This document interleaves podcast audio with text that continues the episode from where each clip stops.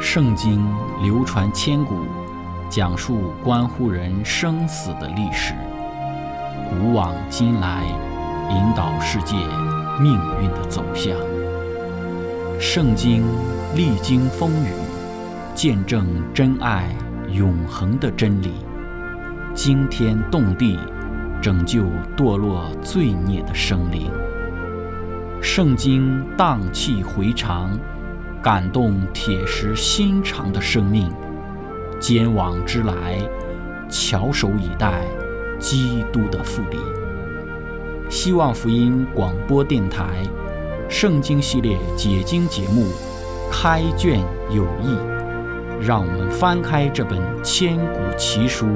去领悟其中可以扭转人生的真理。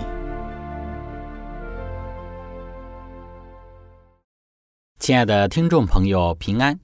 欢迎您收听《圣经解经》节目《开卷有益》，我是您的朋友志成。今天我们学习的圣经是在《创世纪》的三十章三十七到四十三节。经上记着说，雅各拿杨树、杏树、枫树的嫩枝，将皮剥成白纹，使枝子露出白的来，将剥了皮的枝子对着羊群。插在引羊的水沟里和水槽旁，羊来喝的时候，牝母配合，羊对着枝子配合，就生下有纹的、有点的、有斑的来。雅各把羊羔分出来，使拉班的羊与这有纹和黑色的羊相对，把自己的羊另放一处，不叫他和拉班的羊混杂。到羊群肥壮配合的时候，雅各就把枝子插在水沟里，使羊对着枝子配合。只是到羊瘦弱配合的时候，就不插枝子，这样瘦弱的就归拉班，肥壮的就归雅各。于是雅各极其发大，得了许多的羊群、仆婢、骆驼和驴。亲爱的朋友，今天我们要一起学习的主题是再耍手段。开始我们的学习之前，我们一起聆听一首诗歌：你的恩典够我用。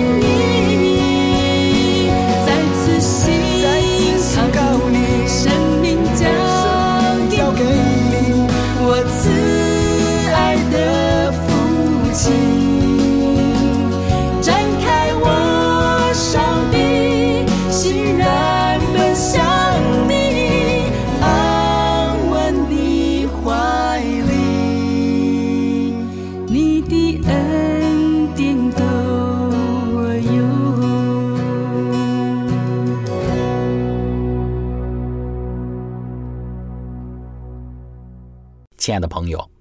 上次我们讲到贪婪的拉班，在雅各为他服侍十四年之后，在雅各要求离开之时，拉班表现出对于他离开的不乐意。但是拉班也没有什么其他合适的理由强留雅各继续的服侍自己，因此他就对雅各说，自己的兴盛发达都是因为他的缘故，因为雅各在他家里的服侍，使得上帝特别的赐福他。使得他蒙受极大的祝福。现在雅各要离开了，怕上帝的祝福也随着雅各的离开而离开了。因此，拉班提出让雅各定工价，继续为自己服侍。雅各想了想，也就同意了。但是雅各也深知拉班的小人之心以及贪婪成性，所以雅各提出在服侍拉班的过程之中，应当怎样计算他的工价。以免使得拉班找出借口，认为自己亏负了他。雅各说：“今天我要走遍你的羊群，把绵羊中凡有点的、有斑的和黑色的，并山羊中有斑点的、有斑有点的，都挑出来。将来这一等的就算为我的工价。以后你来查看我的工价，凡在我手里的山羊不是有点有斑的，绵羊不是黑色的，那就算是我偷的。”这样便可证出我的公义来。亲爱的朋友，我们说在晋东，山羊普遍都是黑色或者是深棕色的，极少有白色或者是带白斑的；而绵羊大多数都是白色的，很少有黑色或者是带斑点的。由于雅各的提议只涉及到了拉班的羊群和他的这个畜群之中的一小部分，于是拉班就急忙同意了雅各的这个计划。雅各的这个提议也满足了拉班贪婪成性的心理，但是我们之后会谈到，当雅各在拉班服侍他满了二十年之后，他离开拉班的时候，拉班还强调说雅各夺取了他的产业，夺取了他的女儿等等的。待我们进入到创世纪三十一章的内容之时，我们再做分享。今天我们特别要来看。当雅各与拉班商定一致之后，拉班就把羊群中有斑点的羊分别出来，然后雅各就开始牧放拉班的羊，以及自己从拉班那里分别出来的有斑点的属于自己的羊。但是在雅各的牧放之中，我们又一次的看到雅各的他那一种用仁义使手段的性情。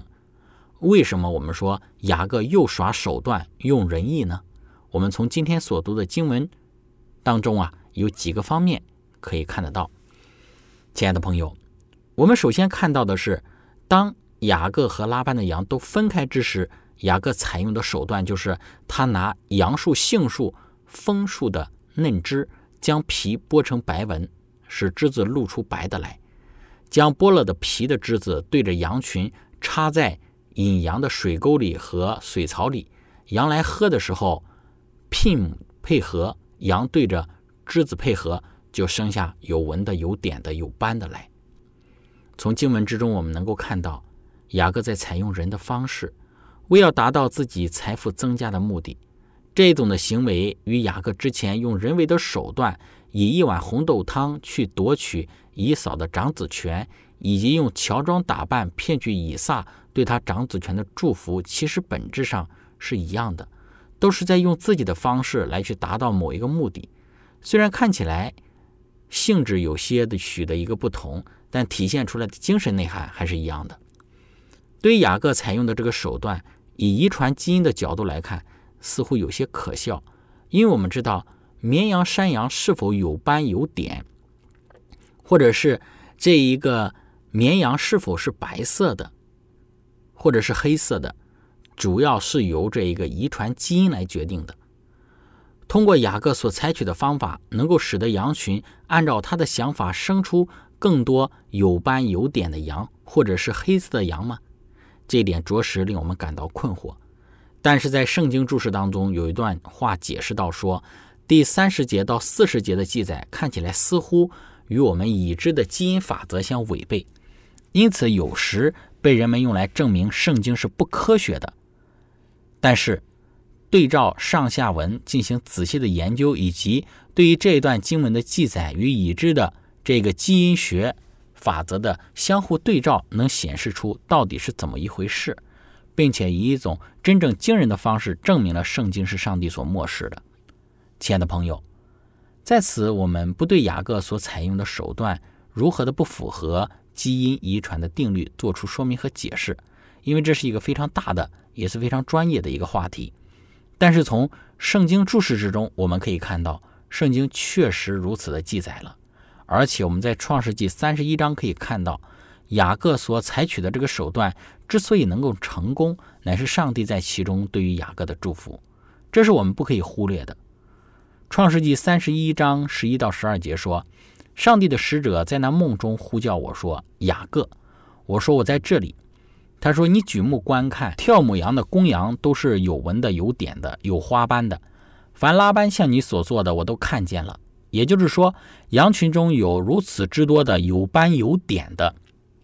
或者是黑色的，那是上帝对于雅各的祝福。虽然雅各在对待拉班的事情上明显的运用了自己的一些手段，但终究上帝还是会在雅各和拉班之间断定是非的。圣经注释说。”雅各与拉班的故事是一种狡猾与技巧对抗贪财与犯规的较量。狡猾就是对更高明之知识的运用，经常是弱者对抗强者的武器。贪婪阴险但又缺乏智慧的人，常常被使用同样乖僻但更为聪明之方法的人所蒙骗。正义站在了雅各的这一边，他只是利用了他的新地位来弥补他十四年劳作的不利境况。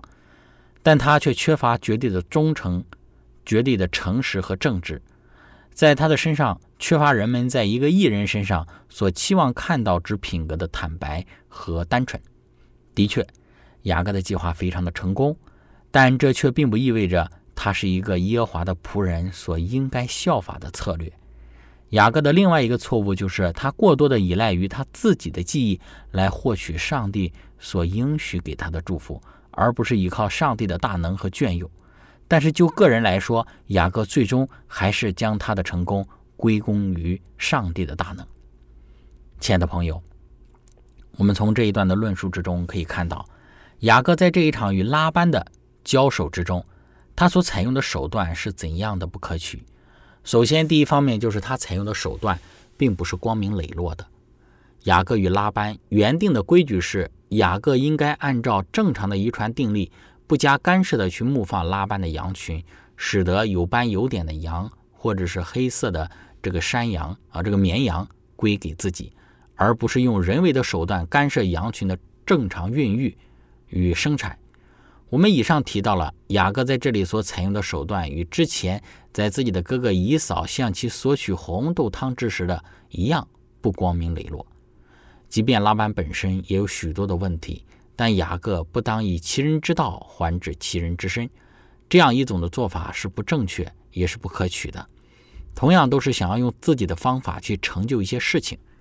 那么在我们的生活之中，在这一点上要小心，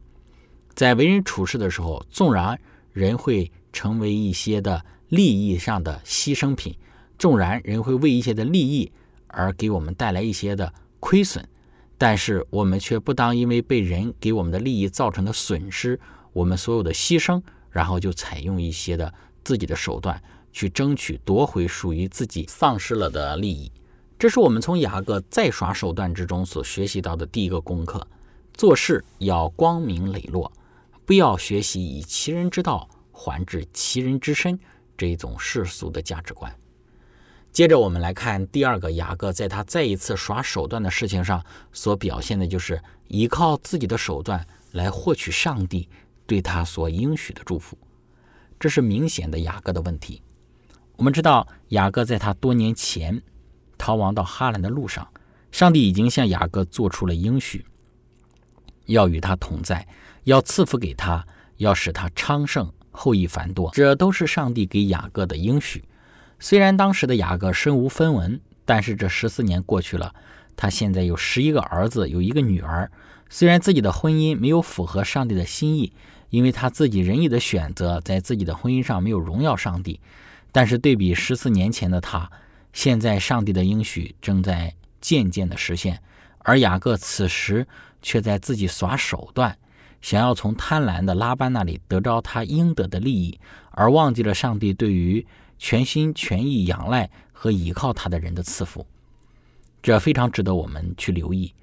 雅各人生之中总是在不断的想要靠着自己的智慧和技巧来成就一些的事情，在长子权的事情上如此，此时在与拉班的契约上，他的表现依旧也是如此，而忘记全然的依靠那一位在伯特利应许他要赐福给他的上帝。在这里也给我们做了一个再再的提醒：我们的人生之中是否也有过自视过高、依赖自己的智慧手段，或者是超过了对于上帝的仰望和依赖呢？这非常值得我们去思考。许多时候，我们的人生在一些的环境里，我们还是比较信赖自己的判断和智慧，信赖自己所采取的手段和方法，而不是全心的依赖上帝。事实上，当我们这样做的时候，就与雅各。耍手段的行为一样，因此我们要学习在一切的事情上都全心的仰赖他。亲爱的朋友，分享到这里，我们一起来聆听一首诗歌：尊贵荣耀主。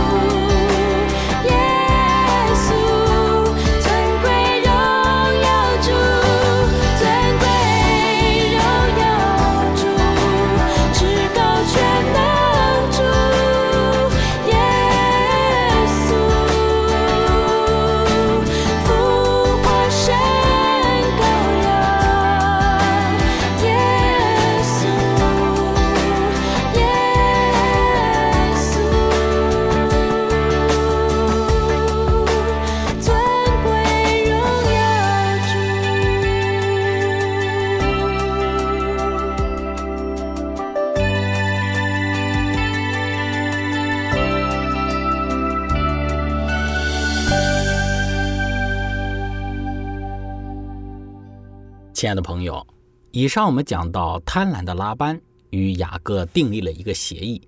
为要使得雅各继续的去服侍他，因为拉班看出来他的财富家业能够不断的壮大兴盛，乃是因为上帝对于雅各所进行的赐福，所以拉班不想要雅各离开，结果雅各就借着一个协商确定下来的一个约定，继续的来服侍拉班。拉班将羊群中极少数的有斑有点的羊作为工价给了雅各，但是雅各却运用一些的手段，为要增加羊群中有斑有点羊的数目。我们从雅各的这个行为之中，其一，他的这个行为并不是光明磊落的；其二，就是雅各的这个行为的背后缺少对于上帝的信赖。接着，我们来谈第三点，雅各的这个手段最终的成功，乃是因为上帝的赐福。确实，在之后，我们看到雅各牧放拉班的羊群的过程之中，羊群中有斑有点的羊的数目也不断的增加，黑色的这个绵羊的数目也不断的增多。但我们要知道，羊群数目的增多，并非是因为雅各耍手段有什么果效了，其主要的原因还是在上帝那里掌管着对于雅各的祝福，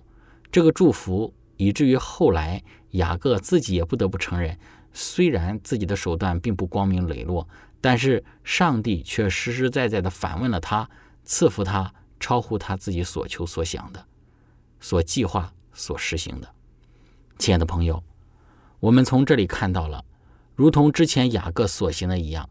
当雅各用自己的手段换取长子权。欺骗父亲赢得长子权的祝福，采用这些手段对自己的人生进行规划的时候，就忘记了上帝的这个带领以及上帝的时间表了。但是当到了时候，雅各还是认出来，认出上帝在这一切事情当中的掌管，无论是怎样，自己耍手段、使计谋，一切都逃脱不了上帝的控制。因此，在创世纪三十一章第九节，雅各向拉班的儿子们强调，是上帝将属于雅各的产业都夺回来。因此，我们看到雅各没有强调说是他用自己的手段、自己的智慧夺回了本属于上帝的工价。对今天的我们而言，我们也需要清楚的留意，在我们的人生之中，对于上帝的作为，要记住。无论我们怎样折腾，怎么样筹算，就如圣经十六章第九节所说的：“人心筹算自己的道路，但是唯有耶和华指引他的脚步。”要记住，唯有上帝在引导着人的这一个道路。我们尽管筹算安排我们自己的人生，但是如果我们不是在上帝的带领和指示之下，我们所安排的、所筹算的也都无用处。也不要照着我们的计划和我们的打算，以及这一个我们自我的计划的这个轨道相违背，没有办法向前推进的时候，就如雅各一般，他计划的很好，但是最终不出于上帝，没有一件最终成就了的。即便在面对贪婪的拉班这件事情上，雅各耍手段的行为，无论如何都不是他蒙受上帝祝福的原因。雅各后来从拉班那里出来。最终能够全身而退，并且得了许多的牲畜，完全是上帝怜悯的结果。愿我们今天能够从中学习，全心的仰赖上帝的功课。亲爱的朋友，今天我们的分享就到这里。最后，如果您想与我们有更多的互动，欢迎您写电子邮件给我们。我们的电邮地址是 z h i c h e n g at v o h c 点 c n。感谢您，愿上帝赐福您。我们下次节目再见。